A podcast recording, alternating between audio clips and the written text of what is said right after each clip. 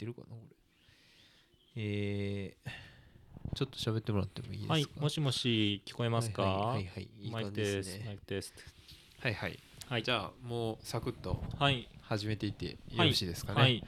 はい、えーっとじゃあ今日はですね、はいえーっとオリエンテーリングの、えーまあ、地図の作成とか、はい。えーっとイベントの運営企画をやっているですね西プロの西村徳正さんでいいんですかね？はい。西村徳正です。はい、いえーゲストとして、えー今回出てもらうってことで、はい、よろしくお願いしますよろしくお願いいたします。はいということで西村さんは西プロっていうはい。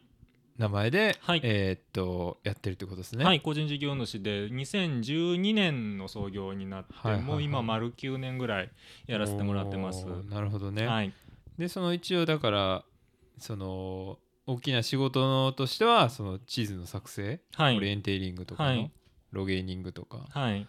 とそのイベントの運営管理ってことですよね。はい、でこのなんか僕はそのオリエンテーリングやり始めたのはそはいの OMM はい。に出たいなっていうのがあって、はいまあそれでいろいろ調べてたらそういう、まあ、なんていうんですかねナビゲーションスポーツでなんかあーまあオリエンテーリングがあるっていうのを知ってはい。でまあジャパンオーエントリーで、はいあの エントリーしたんですよね。はい。でまあまあそんな感じでやってまあやってみてっていうことでで後々だから西村さんのこと知った時に、はい。このジャパンオーエントリーっていうこのエントリーサイトを作ったのも西村さんだはいったんやっそうですていうことの衝撃がすごかったです。はい、そうなんです。あの地図調査が基本なんですけれども、まあちょっとしえっ、と最初の子供がうまあちょっと生まれる時、まあちょっと家にいる時間が長かったので、まあちょっとその時にえっ、とまあエンうんオリエンテーリングのエントリーちょっと面倒くさいよねっていう話が、あの SNS とかでもよく見られててまあ自分もそれはそうだなっていうふうに思ってたのでちょっとそこで一年発起して作ったサイトなんですよ。そうそれがまあいまだにちゃんと使われてもうほぼインフラのような形で使われてもらってるのでうんまあありがたいなっていう感じですね。そうですよね、はい。なんかまあ僕はねその前の時代知らないですけどまあ普通にそのサイトでね全部決済もできるしはい、めっちゃスマートな感じではい。すごいなと思ってましたけども、はい、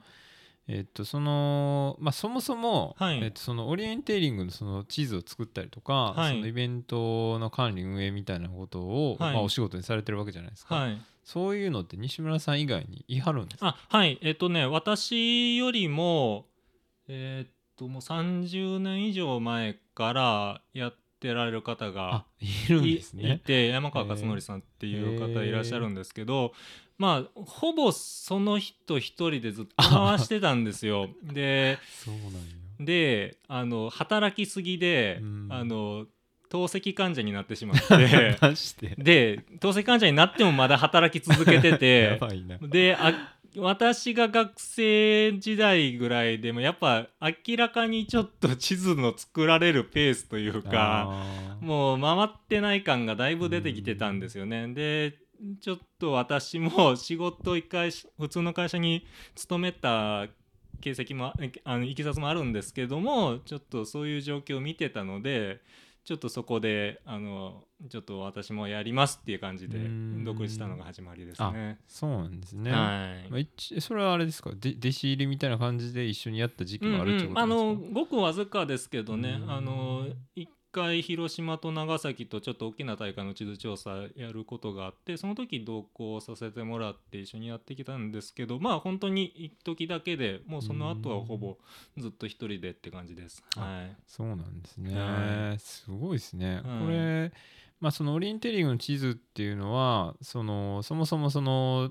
まあそうかつまず使う人っていうのはど,、はい。どういう人が使うんですか？その部活というかそうですね。だから一番多いのはあのまあ地図を新しくしてあの大きな大会を一発開くと。うんまあその時の大会の主催者がお金を出して、まあ、参加費から集めるんですけどお金を出して、えっと、作ってくれっていうふうに言ってくださるんですよね。でその後はあのまあそのせっかく作った地図をあのまあ学生クラブとかあの地域クラブで、えっと、練習会として使ったりとかまたちょっと小さなローカル大会をまた開いたりとか、まあ、そういった時に同じように参加費から集めてそのお金でまああのあの地図のあの著作権持ってるところがところから買うっていうような形でそういった感じでね。活用してますね。へえそうなんですね、はい。そうかそうかまあでも例えばその学生の、はい。あまあでも学生のその大会みたいなのもああるんですよね、はいそうですね。そそういうのもその学生の主催者が、はい、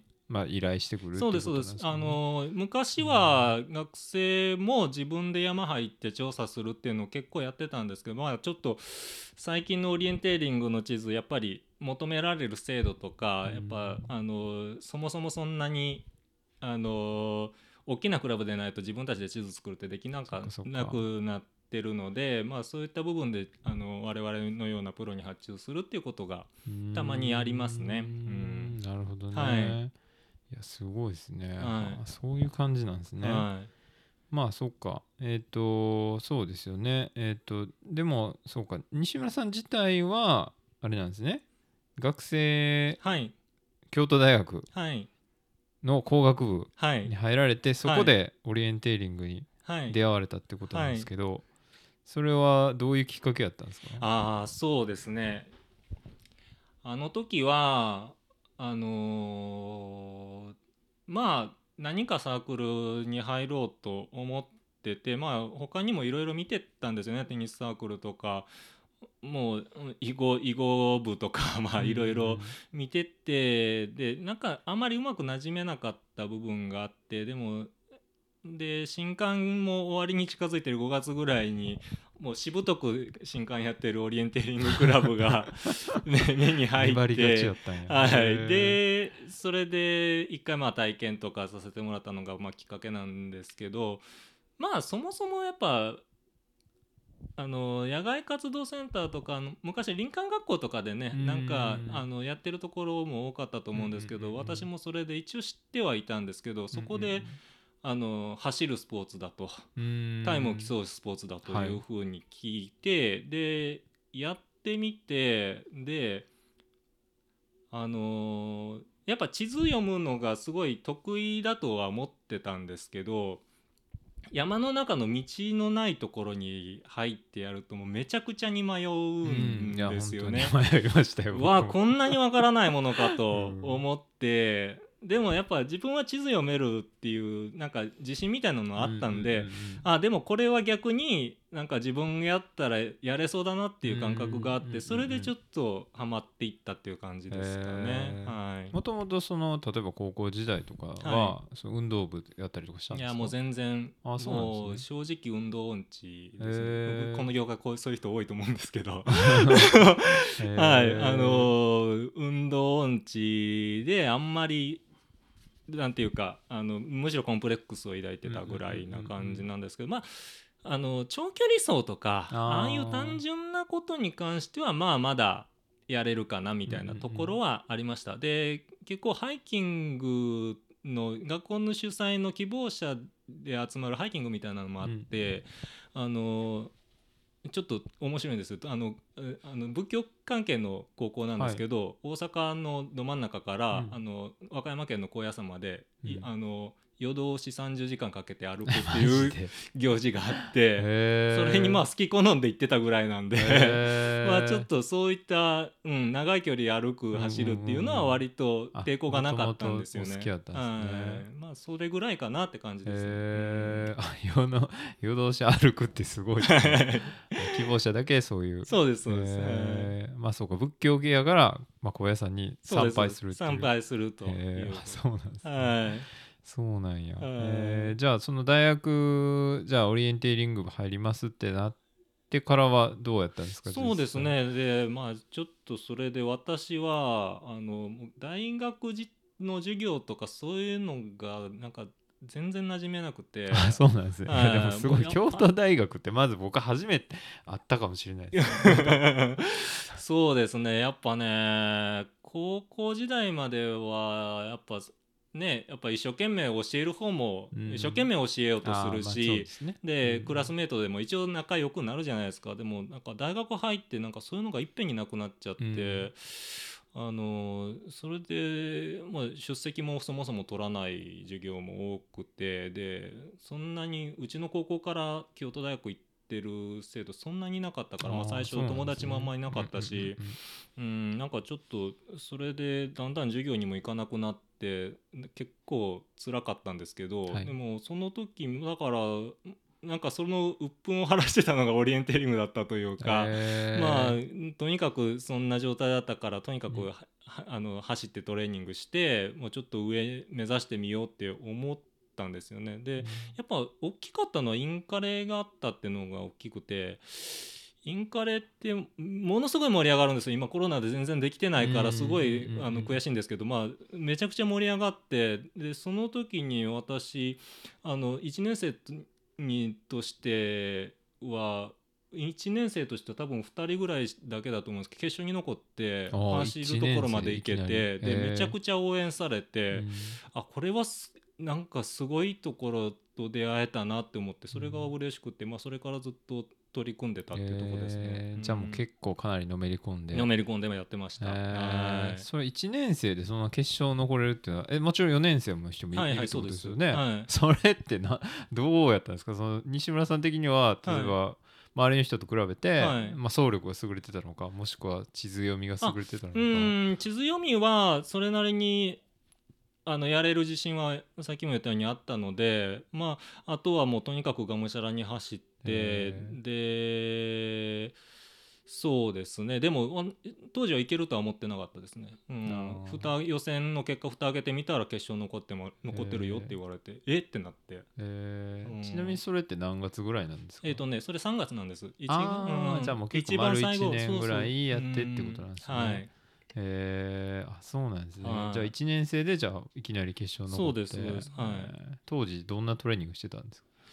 当時はねまあ基本は走るなんですよね、うん。もうあの鴨川のあの川沿いを走ったりとか、あるいはあの大文字山っていう京都のあのはいはい。有名な山、あそこを走って登ったり降りたりとか、まあ、そういったトレーニングが基本で、で、まあ、それに加えて地図読みですね。うんあのまあ、難しいレグがあってそれこう次のチェックポイントまでどうやっていくっていうのをんんうん一生懸命考えてで他の人も先先輩の意見聞きながらあそういうのこういうの見ながら行くんだみたいなことをいろいろ教えてもらいながら、はい、でやってましたね。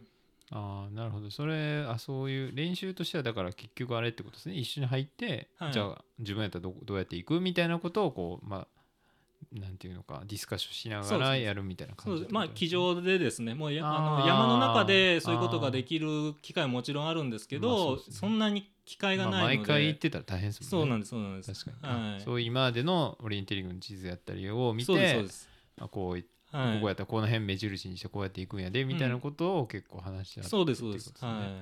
まあ、その感じがやっぱ面白かったりもしたんですか？やっぱそのか考えなんていうのかな？単純に走るだけじゃなくて。あそうです。うんそれはもう間違いなくありましたうん。ねやっぱ体力だけで勝負決まるよって言われてたらこんなにのめり込んではない。いやほんまそうですよね、うん。いや僕もこの間の大会がやっぱもうはい。なんか全然もうみんな速すぎて みんな何をそんな確信を持って走ってるのか全然分かんなかったけどいや僕とかはやっぱねこの間ポッドキャストおあのこの間オリエンテリングの大会終わってからみんなで撮ったりとかしたんですけど、はい。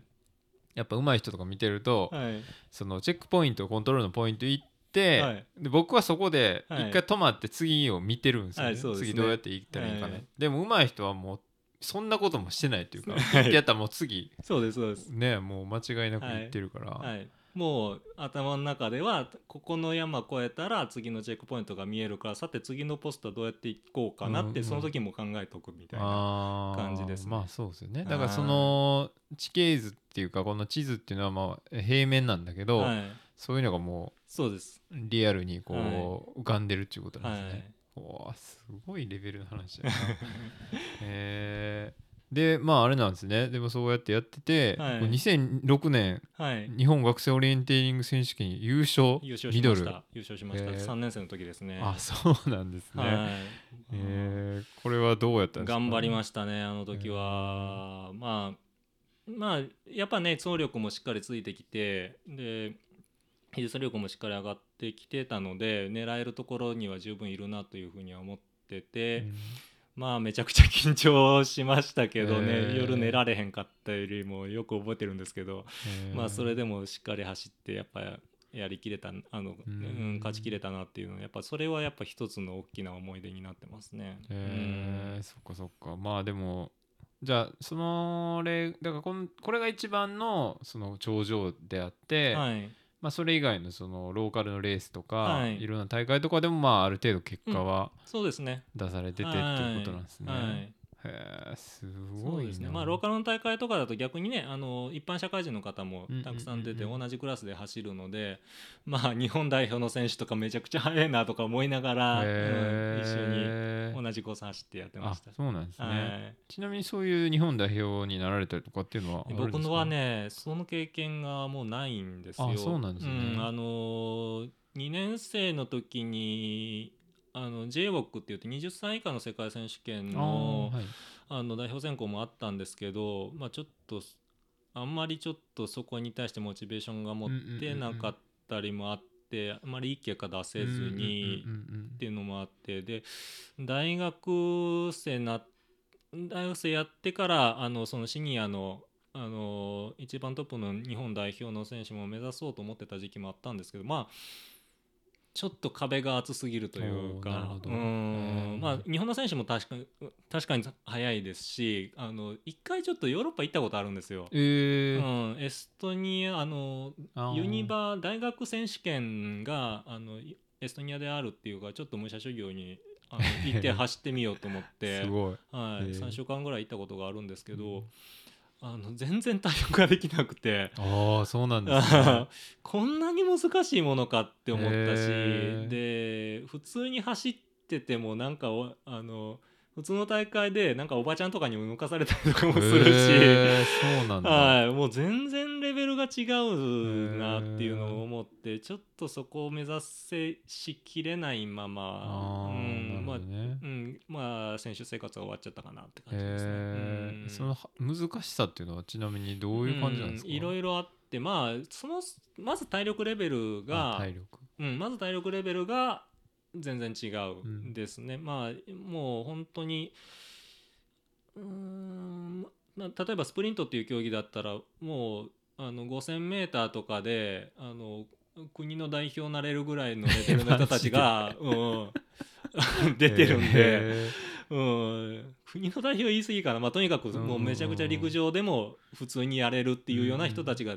あの出てるような世界ですしで山の性質が日本と全然違うんですよ。すよね。うん。うん日本の場合ってちこう山がきついかーら、地形を読むっていうのがすごく大事になってくるんですね。あ。で地形を読まないと正しいとこ行けない。だけど向こうの場合は逆に直進ができないと何もできないいんですよ。はいはい。もう森の中で一直線に行ってもうもう何がみあろうが自分をちゃんと信じて行ってもうあの目指した岩が目の前に出てくるとかそういうレベルじゃないとできなくて。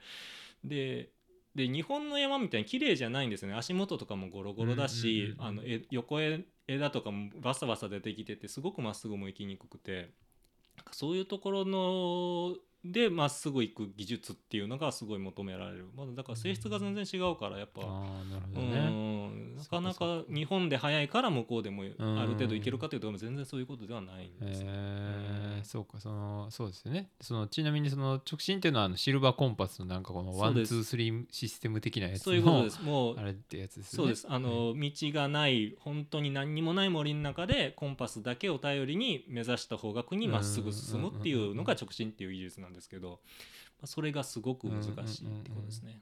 確かにねなんか日本やと確かにそういうこう沢がここにあってとかいうこうチェックポイントというかだからこっちで合ってるっていうこう一個一個確かめれるのがもはい。う全くなくて、急に本当に現れるか分からへん、全く分からへん岩をはい。パンって見つ、そういそれを信じれるかどうかっていうことです。ねそれ間違ってたら逆に復帰もできないんいじゃないかやそうななんとですよだ思っちゃうけどだからそこはそこで技術なんですよね。これだけぐちゃぐちゃした岩のところの中で、まあ、右にずれてる左にずれてるってのをどれだけこう地図読みとか現地の読み込みとかで修正しながらいけるかっていうのもそれもそれで唯一だし、うん。ああいうところでどうやって直進当ててずれる時にどうやって戻していくのかとかちょっと私は。まだ分かってないところですね。そっか、その辺はじゃあ全然あれが違うってことですね。やっぱりそこは、うん、やっぱ世界のであの戦ってる人に聞いてもらった方がいいかもしれないですね。あ世界大会に出られてるような、はい、うね、っていうことですね、はい。えー、ちなみにそれはお一人で行かれたんですか？一人で行きましたね。若かったなって思いますね 今にして思うと。い。やなかなか気合入ってますね。そうですね。えー、もうじゃあほんまにがっつりのめり込まれてたわけですね。でもまあそうですよね、はい、まあでも高校までそんなスポーツとかね特にやられてなくても、はい、そうやって大学入って初めて優勝できちゃうかもしれんと思ったらすごい可能性のあるスポーツ、ね、まあそうですね。やっぱりまあまあ一つ言えるのは中学高校のクラブ活動としてやってるところがまあ残念ながら少ないっていうのがあって。まあ、やっぱ大学生に入った時に用意挑んでみんな競争できるっていう環境がまあまあ揃っちゃってるっていう部分はありますね。なるほどね。そうかそうかちなみにじゃあこのぐらいの時期っていうのはそのまあクラブ活動にこうやられてるけど、はい、その勉学の方とかはあれやったんですか？そうですね。あのー結局2年留年してますね。いやなんかプロフィール見てたら、うん、あれなんかこれ大学46年ぐらい行ってるかなとか思ってたけど。そうですそうです。なるほどまあ3年で行ったまあ特に1年生2年生がちょっと、ね、メンタル的にもかなり厳しかった、うん、うん、いけてなかった、うんうん、まあまあそこからよう頑張ったなって思ってますいやすごいでもねそうやってやられてますもんね、はい。ちなみにこの工学部ってな何をやられてたんですか、ね、えっとねその時はエネルギー工学の方に行きましたね。まあ具体的に何がって言ったらまああのいわゆるエアコンとかのはい、あのああいうヒートポンプっていうんですけど、うんうん、まあああいうシステムのまあ、研究だったりとか私がいた研究室では結構金属と何か違うものをこう混ぜ込んでなんか面白い物質を作ろうみたいな、まあ、そんな研究もしてました。へえじゃあまあそうか。でもそっちの方向に就職するとかっていう感じあもう全然考えてなかったですね。すね。うん、なんかあんまりもうもうその2年留年した果てにはもう全くそっちの方向でやる気が、ね、進む 気が全然なくなっちゃってました、なるほどね、はい、まあそうですよね。でまあオリエンティングやられてて、はい、そのまあオリエンティングの学生の感じっていうかその、はい、えー、と大会とか、まあ、僕はね全然知らないんであれですけど、はい、なんかちょっとそのエントリーサイトとか見てたら結構学生が主体となって運営してる感じなのかなと思ったりしてたんですけど、はい、まあ、その時代ぐらい学生時代から結構そういう運営側やったりやってました。あの地図作ったりとかってもうすでにやられてた、うん、やってましたね、うん、私2年生の時に初めて地図作りに行きましたからね、うん、もう全然分かんなかったですけどねやっぱり。もうもう運営も好きでやってましたしなんか大阪で全日本やる時なんかもうもうあの大阪の教会のクラブあの地域クラブがやってたんでそこにもう単身手伝いますよって言って、うん、運営させてもらったりとかして地図もや地図調査もやりますとか言ってもう結構そういうのやってましたね。うんそうかそうか。はい、なるほどね。じゃあまあそれぐらいの時からまあそうかもう本当に運営側というかうんそうですね。まあ競技も競技で面白いですけど運営もやっぱり結構面白いというか興味を持ってやってました。えー、そうですね。西村さんのそのサイトにはその大会運営のプロジェクトマネジメントに関するその発表とか僕もちょっとちらっと読ませてもらいましたけど、はいやなんかそのね多分いろいろたくさんその大会やられたりとか、はい、まあそういうのをやってたから、はい、多分いろいろこうなんやろなそこで分かったこととかをね、はい、すごいまとめられててあ面白いなと思ってちょっと読ませてもらいましたけどね、うんそうかそうか。でえー、っと一応だから大学を卒業されてあれなんですね。コンサルティング系の会社に。そうです。経営コンサルティングの会社で、えー、っと自分の部署はシステム屋さんだったんですよ、あのプログラミングする人に指示を与える側の部署に入っててで2年間やってました。うーん。あそうなんですね、はい。なんか僕いろいろなんかその読んでたらなんかそういうシステム作ったりとかされてるんで、はい。プログラマーの人なんかなとかちょっと思ってましたけど、実はプログラミングはあのが子供の頃から、まあ、ちょっと出始めの頃からちょっと面白いなとは思ってうんうんうんはいたんですけど、その会社入った時も研修で23週間やっただけで業務では実は一切あそうなんですね。やってなくて、本当にエントリーサイト作った時が初めてあの業業務で使えるプログラミングをした。んです。だから最初本当に右も左も全然わからなくてすごい苦労しました。ということはじゃあ別に誰かに教えてもらったわけじゃなくわけじゃないで。す。独学で。独学で。すごい。気合入ってますね。頑張りまししたねあれは。はい。へーえ今だからそういうだからそのメンテナンスとかもやられてますもんね、はい、ずっともうじだから問い合わせ対応から、ももう基本、うん、あのもう運用とかもう不具合出たらすぐ修正するとかもうそういったことも全部自分で一人でやってます、ね。すごいな。いやすごい本当に。何でもできるというか、うん。まあでもそのあれですか？モチベーションっていうかやっぱそれは本当にオリエンテーリングっていう種目っていうかスポーツが好きとかそうですね。もうそこのつながりというか、うんその一緒に競技する人とのつながりうんうんうん。を大切にしたいとか、そうですね、ううん。んあのーやっぱ自分運動音痴だったこともあだったのにこれだけのめり込めれたっうんていうのがあってそういう人結構いるんですよねこの業界。うんでまあなんかこう体力だけで勝負が決まらない。うんうんうん。運動神経だけで決まらない。あもう頭の中でちゃんと論理的に考えないと正解にたどり着けないっていうところで勝負できるような、うんあの潜在的な人たち多分たくさんいると思うんですよ。でやっぱそういう人たちがもうえ部屋に閉じこもってるんじゃなくて山の中でこんな楽しい遊びがあるんですよっていうことを、やっぱちょっと伝えたいというか、うん。そういった部分が一番大きいかなと思ってますね。うーん。うん。確かにね、うん。そうですよね。ほんまに、まあ、トレイランニングとかね僕好きでやってますけど、まああれはねそこまでまあ走り方がどうのとかい。トレーニングがどうのとか、まあまあそれなりにありますけどはい。まあそこまでね多はい。分オリエンテーリングほど、うんうんあの頭フル回転させてみたいな感じじゃないと思うし、本当になんかもう僕もほんまに大会出て思ったけど、はい。まあやっぱこういくら体力があってもこれはそう。どうしようもないなというかそうそうです。闇雲 に走っててもはいただただなんか途方に暮れるだけっていうか、うーん確かにね、はい。そういうなんやろ。まあその本当に頭いい人たちがやってるというか あのすごい国公立大学の人たちがねいっぱい出てるからなんかすごいそうですね。こううん、そういう頭まあクイズみたいなとこあるあるというかね、うんうんうんうん。まあそうですね、うんうん。論理的なと考え方がやっぱすごく大事だしまあやっぱ自分のマネジメントっていうのをしっかりできあないとーそうですね。できないですから、そうか、ん。セルフマネジメントもあるし、はい。まあ観察力とかもあるんですかね。そのまあ、うんまあえっ、となんかな何を見つけなあかんのかうんまあ、対応力っていうんですかね、うんうんうん。まあ、もうや山によってそれぞれ全然違いますから何が見える何が見えないっていうのうんうんうんうん。がやっぱそういうのを経験で補っていきながらやっていくようなスポなるほどね。ね、うん。そうなんですね、はい。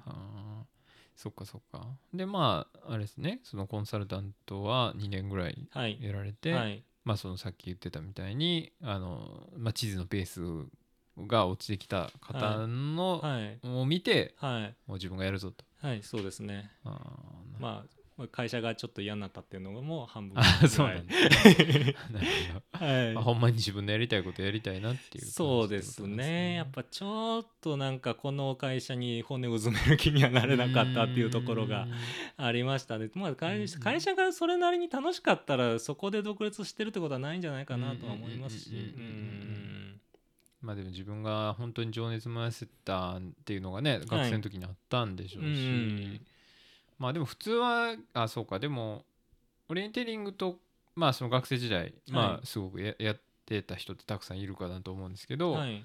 まあその後関わるまあそのえー、と卒業してからもオリエンテーリングに関わろうと思ったら、まあ基本的にはだから社会人として出るっていうのがうん。あるけど、はいまあそうじゃなくて運営側の方ってことなんですね。まあそうですね。だから、うんまあボランティアでやっっててもそういう運営側ばっかりっていう人もたくさんいます。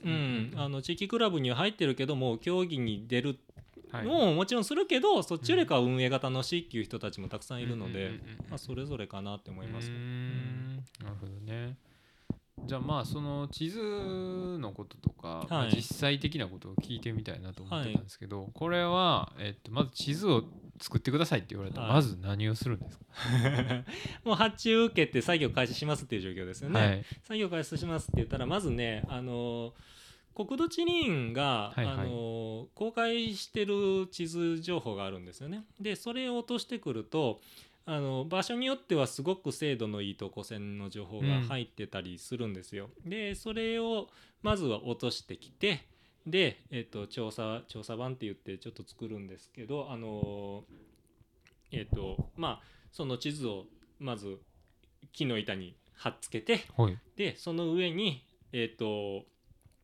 えーちょっと透明なフィルムを貼るんですよ。うんでそうやって地図を見ながらその上から文字を書けるような状態を作ってそれで山の中に入ってここに岩があるとかここの植生がどうだとか、うんうん。ここは等高線がこういうふうに走ってるだとか、うんうんうん。まあ、そういったことをどんどん自分、えっと、自分が見たものを記録していくあという、ね。それで、えっと、家に帰ってパソコンで作図をすると。いうようなるほどね。流れにえーまうん。あその、だからえー、とその依頼したされた時点ではそのエリアの中ではい。どこにコントロールを置こうとか、そういうのもまあもちろん全全くくないです白紙の状態ですね。うん。その地形図というか、はい。えー、と等高線が書かれた地図自体はもちろんはい植生も全くないし、はい、どこに岩があるかもまあ分かんわかんないし、っていうのをじゃあ本当に、えっとひたすら歩き回ってはい、行くってことですか、そういうことです。マでジですか、すはい、それって例えば、はい、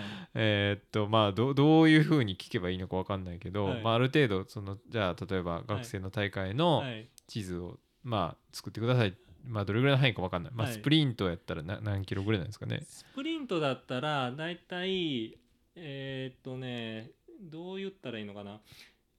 えーっとねどうだったっけな。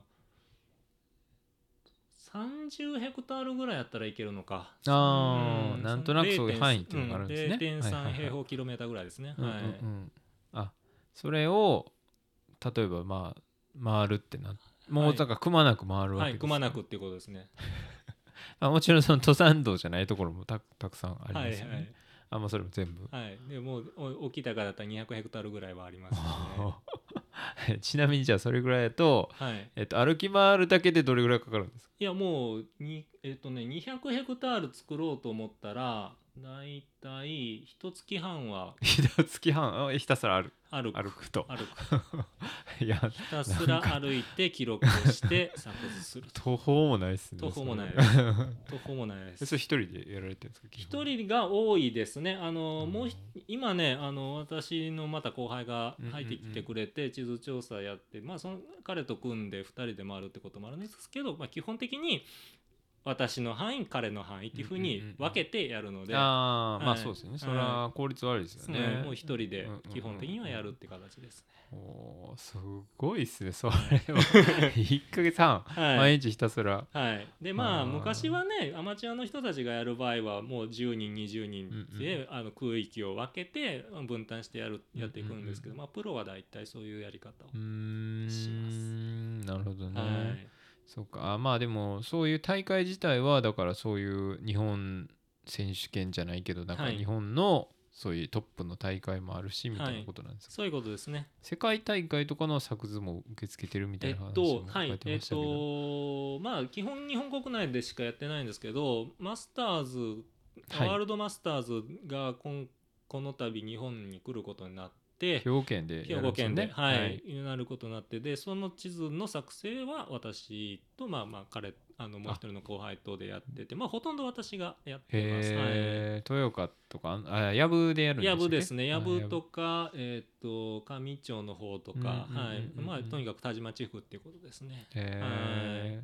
もともとでもあっちの方の出身なんですね。そうです。あ新そっちの本当にあのー田島の湯村温泉っていうところの生まれなんですけど、まあちょっと思いもよらない形ですごいですね。地元の仕事をいただけたのでちょっと嬉しかったなっていうのはありますね。そうですよね、はへえそうなんや。じゃあもうそれはじゃあ結構じゃあもうそのマスターズゲームのはい。地図なんかはもはいうかなりもうずっと山に、い。ずっと行きました。だからあれもう5枚ぐらい書かないとダメなんですよ。へえいさっき1枚200ヘクタールって言うたじゃない、うんうん。だから1000ヘクタールぐらい 普通にあるのでいや5ヶ月で済むかな6ヶ月うん7ヶ月ぐらいは多分入ったと思いますね。へえはい。じゃあそれは向こうにずっと泊まられてそうですね。あね。滞在しながらやってましたね。うん。ん。まあでもある程度作ってしまったらその後使い回せるとこはあるってことですね。はい、でその時はあのコークレーザーって言ってすごいあの精度のいい投稿線情報をもらえてたので、あのースピード自体も結構上がる上がりますしあのできたものもあの使い回しても全然耐えられるものなのでまああとはどれだけ使ってもらえるかなって感じです。はい。そうなんですね、はい。い、やすごいですね。そんなコマで時間かけてやってるっていうのはそうなんです いやでもまあ確かにそのまあこの植生の色で、まあそのえっ、と濃いと進みづらいとか、はい。えっと薄いと、はい。まあここはえっとそん、えー割と見通しが良くて動けるよとか植生界っていうんですかね、はい。そのそうですね。えっと植生が変わる境界線になってるとことか、はい。まあそういうのが全部オリエンテーリングのマップって書いてますけど、はいまあそれは歩いてんねやろなとは思ってたけど。そうですね。だからオリエンテーリングって原則としてどこ通ってもいいってことになってるから、どこ通っても競技の公平性担保するためには全部入るしかないんですよね。結局、いやすごいですね、はい。い、やいやいやなかなかそこまで。そう。いやでもそう思ったら参加費安すぎますね。そうなんですよね。やっぱり。ねなんていうかやっぱ同行もうお互い様というか、うん。あの参加する側、えっと運営する側、まあ、どっちにもなるもう仲間内の世界なのでやっぱなんかちょっとこう安くしてあげたくなるまあまあまあるんですよね。運営者としてはね。まあ、学生も多かったりしそうなんですすよ。やっぱ、学生が多いと参加費は上げづらいっていうのもありますし。確かにね。すごいっすね。うわもうでもそんな地図を、まあ、実際作ってるとことかね まあ見てみたい気もするけど、はい。ついていけるかっていう問題はありまあますけど、そうですね。足元の不安定なといころ をやーひたすら。ねだって急な尾根のとことかあ急なねとことか、まあとこも行かれるってことですよね。そうですね。えー。急なとこは大変ですよ。もう上から見て一回谷底に落ちてもう一回尾根上登ってとか もうそういうことも繰り返しなので。なるほどね、えー普通の登山じゃ行かないとこでねはいそうですね。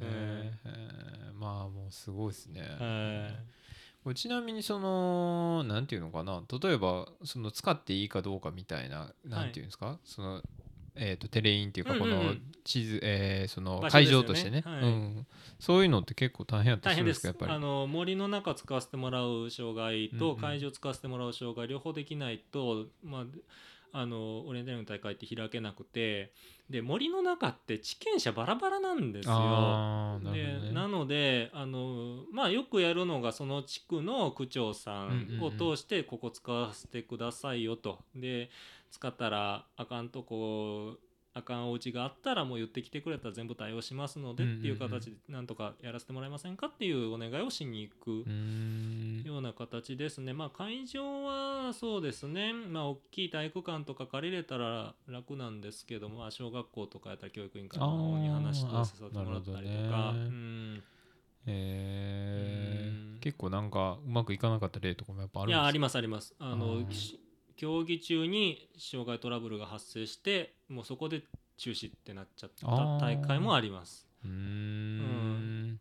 やっぱ難しいですねそこは。まあそうですよはい。ね課題が多いでところですね。うーん。うん。そっかそっか。まあトレイランニングとかもそうなんかなと思うけど。そうです。トレランニングとかもうん問題を起こしている大会とかも結構ありますからね。結局そのまあ言ってもオリエンテーリングにしてもまあねトレイランニングにしてもまあマイナースポーツというか、まあねやっぱうんしかもその自然をはい。の場所を使ってやるっていうね、はい。ところがあるんでなかなかそのまあ理解できるえ理解してくれる人ばっかりじゃない やろうんしなですよねなとはうん思ってたやっぱ文化的背景がだいぶ違ってて北欧とか、うん。あの北欧の方発祥のスポーツなんですけどやっぱ向こうは森の中で遊ぶのは権利として認められてるっていう文化があるんですよ。でも日本の場合ってやっぱ土地が希少なこともあって、うん。土地の地権者の権利がすごく重くなってるんですね法律的にも。うん。だからちょっとそこが難しいところです。るほどね、はい、あじゃあ北欧やったら割と別に、うん。まあそれこそ許可も必要ないとか基本大丈夫なはずなんですよ、うんうんうん。民家の方民家に入っちゃうとかそあーこら辺だけ気をつけてあげれうんうんば、うんうん。多分森の中走ること自体は何ら問題なくできてるんだと思うんですよね。まあ誰のもんって話でもないような気はしますしね、うん本当はね。そうなんですよね。えーあそうなんですね、はい。すごいなまあまあそうか。じゃあ結構、まあ、そういうとこも その地図作るだけじゃなくて。そうなんです。もういろんな苦労とね リスクを抱えながらやってるん。すごいな。多方面に。はい。多方面にやられてますよね、はい。すごいな。まあそうか。まあ例えばそのその地図作る中でこうなんかこうやっててこうテンション上がる瞬間っていうか嬉しい瞬間とかってやっぱあります？なるほどね。うーん。すごい面白い地形を見つけた時は ありますね。あのへ白鳩とかたまにあるんですよ。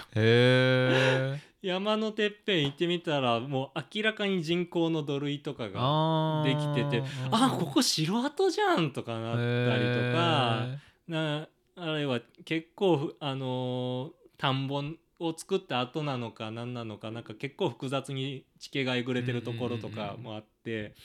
でそういうのを見てうおーこんなとこあるとか思ってでうまく描けると楽しい。ああそっかそっか、は確かにね、はい。うんうんうん。でやっぱ地形あのコークレーザー入ってたらまだマシなんですけど何もないとこだったら自分で本当に等高線きれいに描かないといけなくてイメージ通りにちゃんと描けないっていうこともやっぱ多々うん。あるんですよ。もうでキャリアだいぶ積んできたからだいぶ減ってきましたけど、まあ、そういうところで綺麗に描けると。うーん。やったなっていう感じがなるほどね。あります。はいなんかちょっとそのまあ一個だからそのなんやろな面白いなと思ったら僕もその最初僕ナビ旅やったんですけど、はい。ナビ旅やった時にその、えー、と神戸の神戸大学のその、えー、とオリエンテリング部の子が作ったやつだったんですけどね、はい。なんかその公園の一角に、はい。なんかよくわからん鳥居みたいなだけが、はい。その鳥居だけがなんかすごいなんていうのかなもうすごい狭いとこではいはいはい。公園の一角パッて残ってたんですよね。はいはいでなんかそういうのって多分普通に生活してたら絶対なんかす通り過ぎちゃうとこなんですけど、でもそういうの地図になってそこをフォトロゲでいフォトロゲニングで行ったらあこんなとこあんねやとかっていう発見とかあってだからその土塁とかを例えばコントロールポイントにしたら普通に山行ってたら気づかへんようなところが そのなんていうのかな見せ場というかそうですね、うんそうですね面白いポイントなんですね。えー見つけ見つけた時のねなんていうか喜びっていうのはありますね。なるほどね、はいじゃあこれ絶対使おうと。そうですね。これ置きたいなって思うありますあります。なるはほどね。うんえーでだからそうね地地図作り自体はだからなんというかこの投稿線なんかちょっとねあの地図作りのそのはい。ポイントみたいなのを、あの西村さんがまとめられてるのを見ましたけど、い。はい。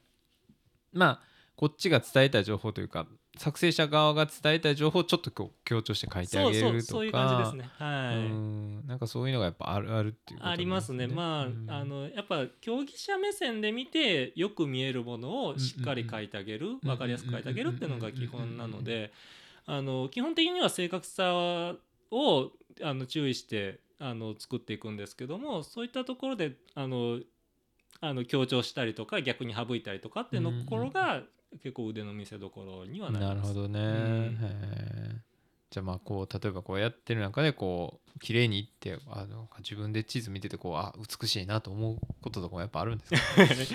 やっぱりね慣れてくると作図がすごく綺麗になってくるんですよ。でまああのアマチュアの方が作った地図とプロが作った地図ってもう作図の綺麗さが全然違っててー。やっぱそこはやっぱ綺麗にできるようになったなっていうのはあります。あそうなんですね、はい。すごい。面白いですねいやーそうなんだ。はいえーそうそのナビ旅で僕は結構はい。初めてオはい。リエンテーリングというかこうナビゲーションスポーツやったんですけど、はい。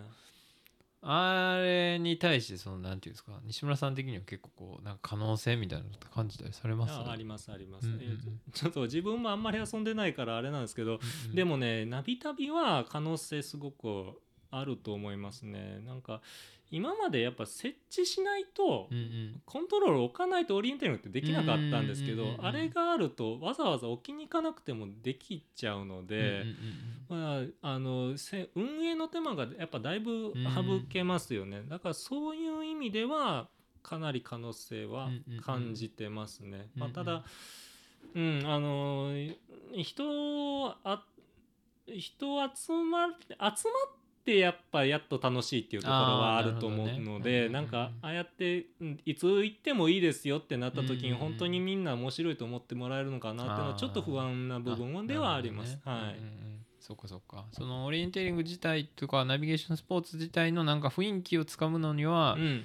分かるそうですね。けどっていうことですねうんその大会自体の魅力というかそうですねそうやってああやって人がリアルにあって、はいえーみんなで盛り上がるっていうところですかね。やっぱり、うん。あのやっぱ結果速報とか見て勝った負けたなの言い合えるっていうのがやっぱいいかなっていうのはありますよね。うん。でまあそこ行って何回も行ってたら知り合いもできてそうですね。仲良くなったりとか、うん。どうやったなんか普段練習どうしてんのとかって話したりとかっていうとこですかね。えーあそうなんですね。はい。そういやでもその僕があの会った神戸大学の関根君はなんかそのオリエンテーリングの話してる時にその全日本の大会のなんか写真集っていうんですかね、はい。写真集っつうかなんか写真が見れるサイトみたいな。なんかこう、えーそういうのを教えてくれて、僕も見ましたけど確かにみんななんかこうすごい盛り上がってる感はすごい、うん、なんかそれを今急に思い出しましたけど、そうえそうなんですね。はい、じゃあその例えばオリエンテーリングのはいなんていうんですか全体的なその協会みたいなのがああるんですかね？そあのあーはいはい。協会日はいはい本オリエンテーリング協会が一応ありましてで学生は学生であの学生連盟がうんうんうんうん。あってでえっと日本がえちゃうわ。えっと日本オリエンテーリング協会が一応一番の双方山なんですけどそこからえっと各都道府県の協会が下にあの参加にあるという状況ですね。ただ都道府県協会はやっぱあのある県とない県それぞれ、なるほどね。うんうんうんで、まあ、活動をすごく頑張ってる県そうでないあ県ー。いろいろです。はい。西村さんはそのぜ日本のその協会の方の人ではないんですか？そうです。あのーちょっとやっぱ業者っていう立場で難しい部分もあって今のところはそこから発注を受けていろいろ仕事をさせてもらってるのはたくさんありますね。あそういう感じなんですね、うんはいちなみにその盛んな地域っていうのはどうどの辺なんですか？えっ、とねやっぱ人口が多い関東地方はあのすごく盛んで、えっとそれその関東にいる人たちがどこ行くかっつったら栃木の山の中あ栃木。あるいは静岡の山のあの富士山麓のあたりとか、まあ、そういったあたりがかなりにあのうんやりに行く場所としては大きいかなって感じですね。まうん。ああとはあの愛知岐阜あたりもいいテレにたくさんあるし、あの関西だったら一番いいのは滋賀県かなっていう感じですね。うん。ん。まあ滋賀やっぱ山多いですもんね。うん、なんか平らなところが割とあるんですよね、滋賀は。うん。むうん、難しいテレインも多いですし、うんなるほど割とアクセスもねそういいんですよ。ますよねうん、だから人口としてはもう大阪京都の人たちが多いけど、うんうんうんまあ滋賀とかまあ滋賀やったら愛知からも来れますしね。うんうんうん確かにね。ちょうど、うん。ちょうど間みたいになってますもんね、えー、そっかそっか。なるほどね。まあそうですね。あとそうですね。なんかまあ個人的にちょっとなんか思ったりしたことがあって、はい。そのオリエンテーリングまあなんかなんやろな。まあ僕らまあえっ、と2回ぐらいはい。参加したんですけど、なんか多分こうなんやろな。まあナビゲーションスポーツって多分こう、はい。まああんまりその普通の人普通の人っつったらあれですけどはい。なんやろ。ちょっとそのだいぶ年季入ってる方が多いなという感じで、はいはいはい。僕ら若干こう浮いてたんかなっていうぐらいの感じだったんですけど、はい。でもかと思えばその OMM とか、はい。ああいうのはなんかすごいこうなんていうのかな、はいまあ普段山うん。行ってたりとか、うん。トレランしてる人とかえーファストパッキングとかなんかそういう、ん。うんまあおしゃれな登山をしてる人とかは結構出てるイメージなんですよね。はい、でもそのオリエンテーリングの大会行っても そういう人が全然いないというか なんか、はい、そうですね。その辺はななんなんやろうなっていうまあ大きな課題なんですよね。なんでそうなっちゃうのかっていうのはちょっと難しいとこなんですけどちょっとこうあの競技時間がまず短いっていうのはあー一つあると思ってて、やっぱマラソンだったらた挑戦挑戦しようと思っても 800m 走に行こうって思う人ってやっぱなかなかいない。っていうのはやっぱ一つ大きいかなと思いますね。でちょっとやっもう一つやっぱ一番大きいのはマニアックに寄っちゃってるところがあって、うん。まあ、さっきの地図の精度に関してもものすごい時間使ってでやっぱあのまあ道から外れるのが基本みたいなのってやっぱ相当経験積まないとうん。なかなかそこまで対応できないと思うけどやっぱそうちょっとそういう人たち向けになっちゃってるところがあってまあちょっと初心者の人には残念ながらよりつきにくくはなっちゃってるかなっていうのはありますよね。うん。なるほどね。うんまあ、確かにその経験者から言ったらより難しかったり、うん。よりテクニカルなそのうん。地図読みスキルが必要なものをやりたくなってくるけど、はい。まあ全然やったことない人から言ったら、それになればなるほど、ねそうなんですよね。障壁にはなっちゃうっていうのはでやっぱオリエンテーリングできる山ってなかなか限られてて、うん。もう都心から離れちゃうんですよね。離れちゃってくるわざわざそこまで来ようっていうふうに初心者とかの人が思ってもらえるかってやっぱちょっとそこが難しい部分でもあってううん。んちょっとそこは課題なんですねうちの業界的には。ね。うん。まあでもまあ僕はね OMM とかもあったっていうのもあるし、まあ単純にその地図読みがもっとできるようになりたいなとかってモチベーションがあったんで、はい。まあ、ナビゲーションスポーツやってみたいなっていうのがあったんですけどね、でもまあそうね、まあ、オリエンテーリングにまあそうか。まあでもどまあ正直だからあんまり見てもねどどれにさどのカテゴリーがどんな程度なんかとかもあんまりねねよく分かんなかったりとかもやっぱあったし、はい。ん。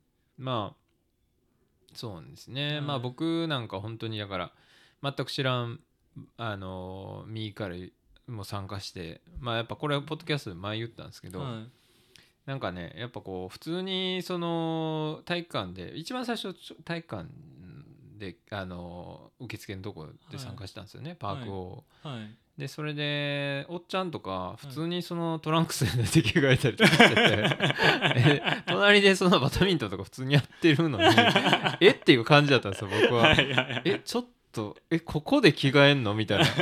まあパンツやからまあいよいけどちょっとその学生じゃないんやからもうちょっとそのノリあかんやろとか思っちゃったりとか。ヨーロッパスタイルです。ヨーロッパなんですか？いやいや本当なんですよ。それ本当に向こうの人たちってもうそこら辺すごいおおらかというか。あそうなんや。うん。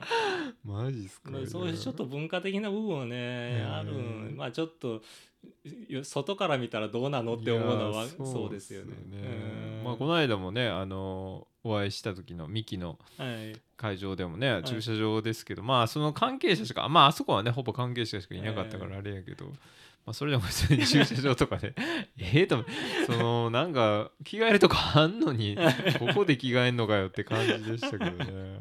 そうですね。まあねどうなんでしょうね。やっぱ感覚もうちょっとそういうところもね変わっていかないといけないところなんかもしれないですね。なんか学生の時からやってるからなんかなとか言ってましたけどうん。僕らは、まあ、学生の時って結構そういうノリってあったなと思うけどうん。なんかあんま社会人になったら確かにあんまりそういうノリじゃなくなってくるから。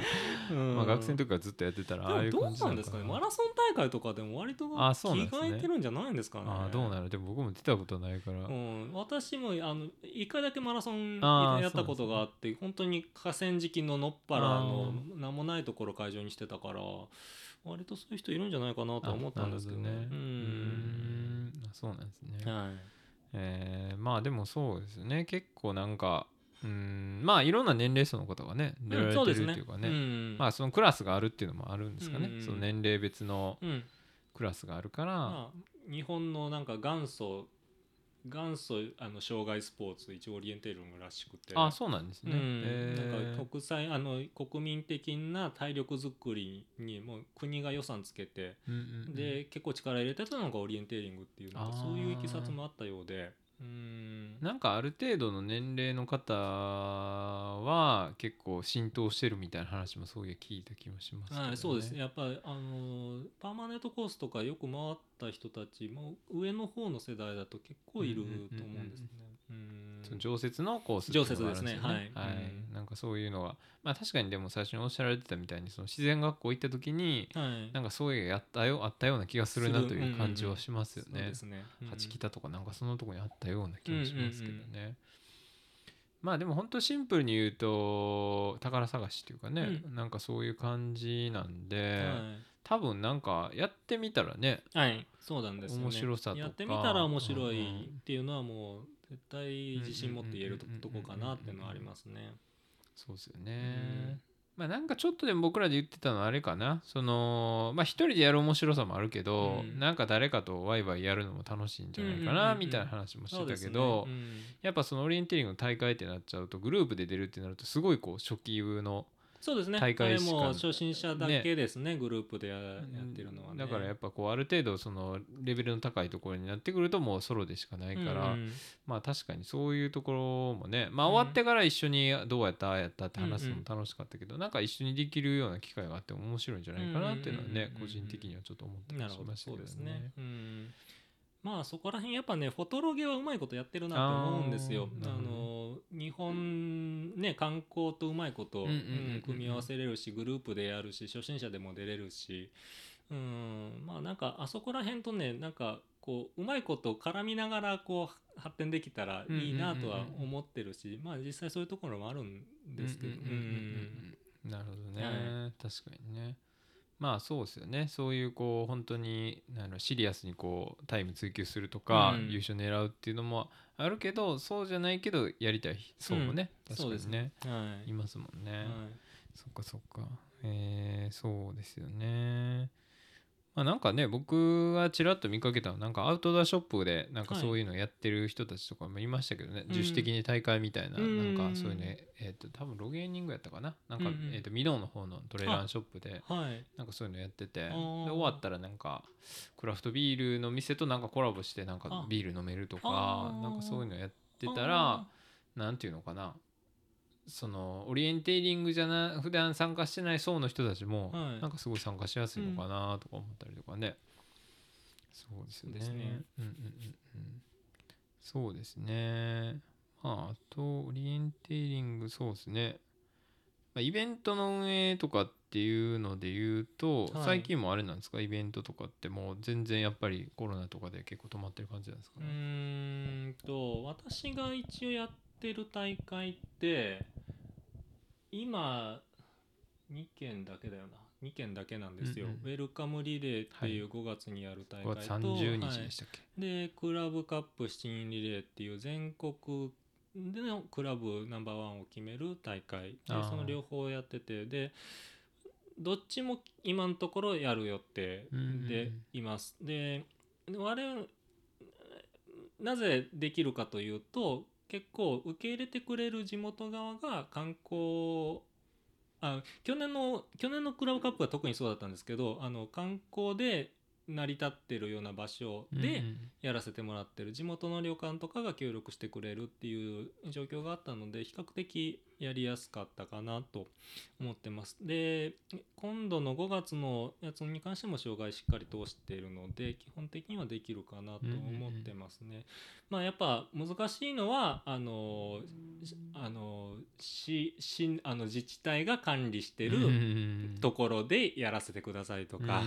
まあそこら辺の共催がないとできないような大きな大会だとか、まあそういったところがちょっと難しいのは現実かなっていうところですね。なるほどね、は結構やっぱりそのまあ軒並みね大会とか中止になられ、なったじゃないですか、はい、まあでも今となってはまあまあそういうこうなんていうのかな感染対策なりうん。なんなりして、はい。まあやってもいいよみたいな雰囲気にはなってきましたけど、はい。まあその本当にこのね COVID が流行り始めた時なんて本当にどうなるかマジで分かんないみたいなはい。状況やったじゃないですか、はい。その時って実際西村さん的にはどうやったんですか？そのったっすね。もう実際それをなりわいにしてる人から言うと。いやもうっていうか今現在進行形できついですよね。一やっぱ我々の業界一番大あのメイン顧客というか半分は大学生なんですよね、うんうんうんうんで今大学生のサークル活動とかが全部止められちゃってて。あ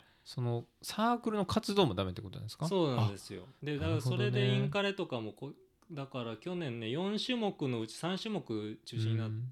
追い込まれてて。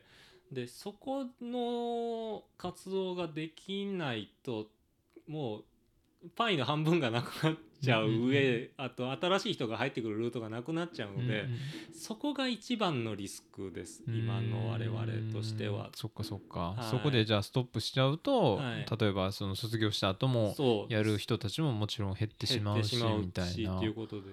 そこが一番辛くてだから今度の4月からなんとかうん。やれ新刊活動再開できるようになってほしいなとこうただ願っていそうなんですね。非常に厳しいですねだから。あそっかそっか。大学もそんな感じなんですね結構サークルとかのまあちょっと詳しいことはは分からないですけど、どこまでできるかできないかっていうのはちょっとよく分からない。少なくとも宿泊伴うような遠征はダメだとかなってくるともう2日間の日本一決定戦で出うんうん。せないですよねと。いうことになっちゃうんそですよね。うん。まあ、全国大会とかってなるとねもちろんその日帰りで行ける範囲の人たちばっかりじゃないから、うんそうなんですよ。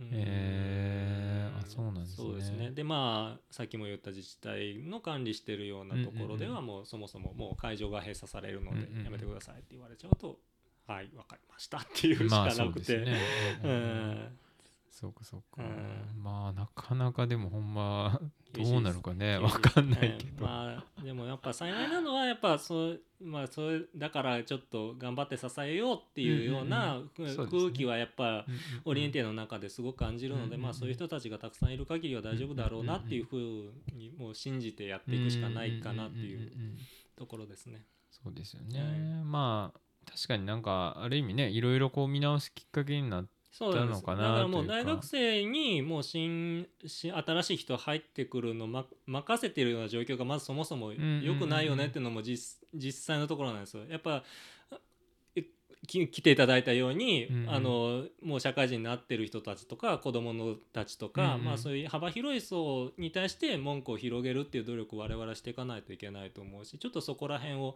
が本当に課題だなと思ってますね。うーんなるほどね、うんいやでも僕もなんかね本当に何やろうなんかできることあったらやりたいなと思ったりしてて、うん。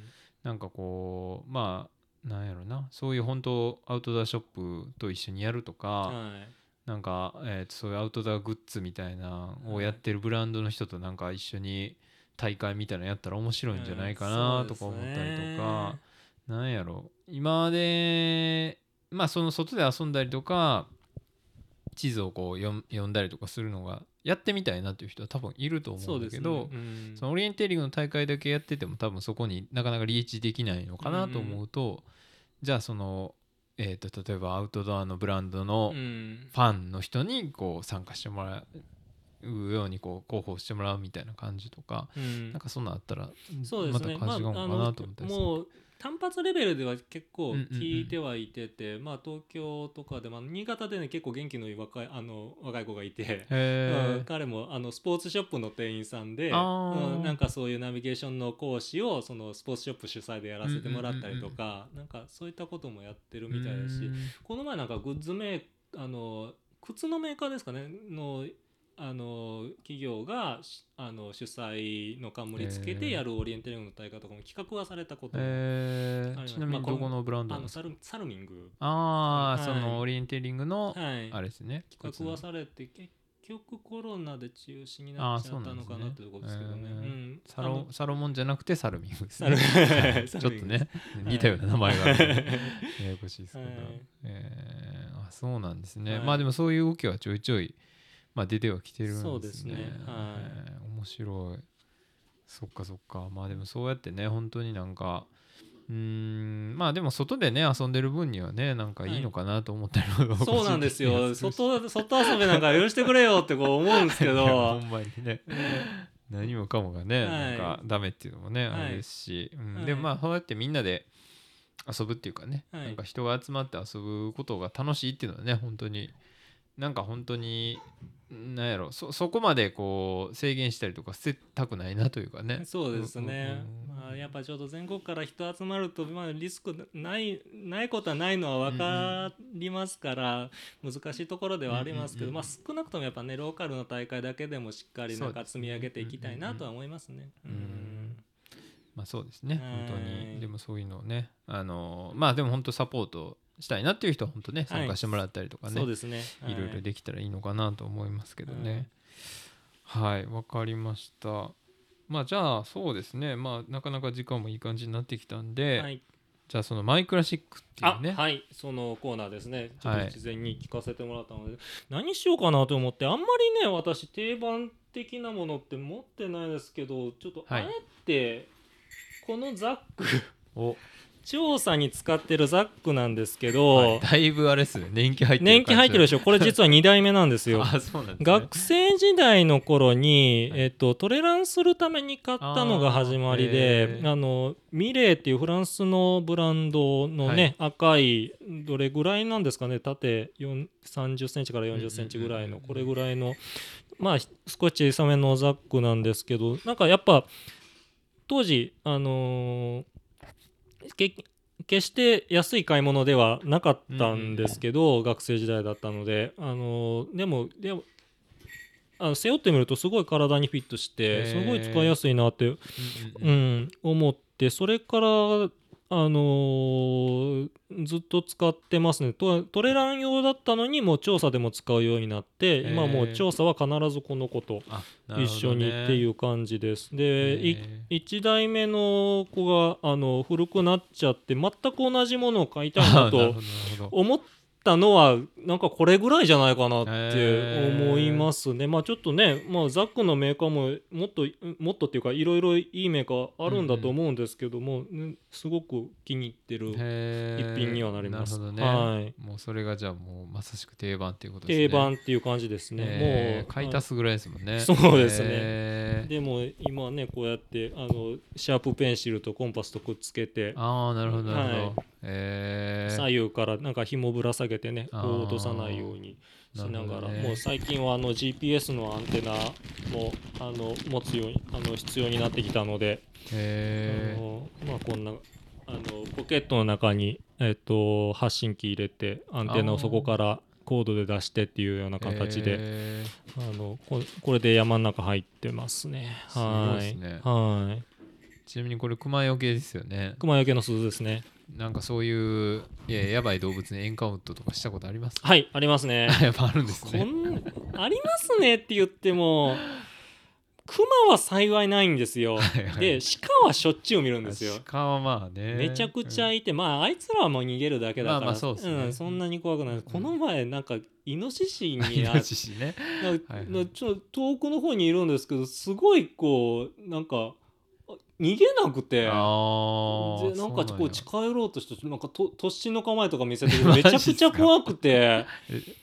一人なんですよね。一人だったんで。いやおややっぱこれえどうやって迂回するとこもこともできへんしこれどうしたらいいんやって思ってこう睨み合いの末なんとか突破したんですけど、まあでもうんそれぐらいですね。まあ熊だけは会いたくないなと思いながら。まあちょっと恐ろしいですね。はいそうですよね。動物とか基本ね目あったら離れていくんですけどね。そうなんですけどね。うーん。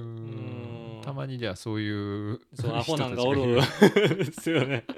恐ろしい恐ろしいです。えーなるほどね。う。ん。まあまああとは珍しいとこカモシカとかね。うん、岐阜県では見たことがありますね、へえあれはすごい珍しい珍しい、まあ、結構数増えてるみたいなんですけど、うんうんうんうんあすごい珍しいもん見たと思いました、えーまあ、普通の人じゃねなかなか立ち入らないところにそうですね。うん登山道やったらそこまでね言うても合わないけどうんえーじゃあもう、まあ、まさしく獣とかがい 行き来してるところを駆け入ってるってことですね。ですね。まあ、あとタヌキウサギリスとかそこら辺ですかね。えーすごいな。はい面白い。いや本当にねでもそうやってこうナビゲーションのこの地図を作ってる人がね、はい。まあいるっていうのはまあなんとなく違反やろうなと思ってましたけど いやでも実際のところをね聞いてはやっぱりこう今い何十日もかけて そうです。もうくまなくやってるっていうところを聞いて、い、やもうなんかもうねあのーもうその俺まあさ大会に参加する時もこうあすごいなっていうこう、ね、リスペクトをしつつこうまもうちょっとなんとあかんな黒をちょっと見見ながらちょっとあね。透けて見えるような感じで。んんん。そうですね、はなんかあの言い残したこととかあります？うーん。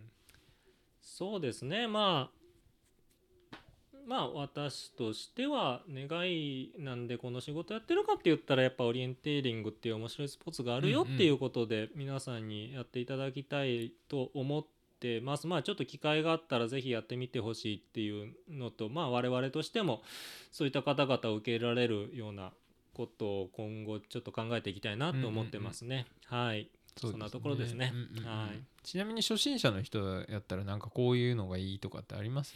うん、まあ公園でやられてるやつをうん、まずは行ったパークオー方がね。うんパークオーというやつですね、うんうんうんパークオーとかスプリントとか書いてる大会をちょっと選んでいただいた方がいいかかなと思います。パークオーは公園でやるからまあそういう分かりやすさもあるしスプリントはまあ距離自体が短いからそんなにまあまあっていうことですね。はいなるほどね。でも僕らもあのこの間ねミキの大会出ましたけど、はい。もうあのすごい運営の方も、はい。あのすごい声かけてくださって、はい。あのいろいろわからんことあったら言ってくださいねみたいな感じですごい皆さんね、うんあの気遣ってくれたりとか、い。あのいろいろ教えてくれるんで、はい。まあやってみたい人はねはい、ぜひぜひぜひぜひって感じです。はい。はい。まあ、僕に電話しあの連絡してもらってもいいですし、はい、まあとりあえずでも大会情報自体はあれですね。ジャパンオーエントリーの方をそうですね。見たら、あと、あのオリエンテーリング .com っていうところもあります。ね。はい。はい、うん、ちなみにこれからってあんまりシーズンではなくなってはいくんですかうね、ん、あのー真夏は基本的にやらない感じにはなります。逆にヨーロッパとかは夏こそ本番っていう感じにはなるんですけど。そうか北欧やうんと逆に冬やとなかなかできなかったりするってそうですね、ねねまあやっぱり日本だとやぶがちょっとこれから濃くなっていくし、ね体の負荷もどんどん上がっていくので、まあ、真夏はちょっとまあ避けた方山の中でやる場合は避けた方がいい,、うんうんうんあのいいのかなっていう感じでまあ秋冬春の、うんが一番盛んなスポーツかなと思います。はい。わかりました。ははい、じゃあそんな感じですかね。はいはい、じゃあ今日はえっと西村さんに、はいあのゲストとして出ていただきました。はい、ありがとうございました。はい、ありがとうございました。はい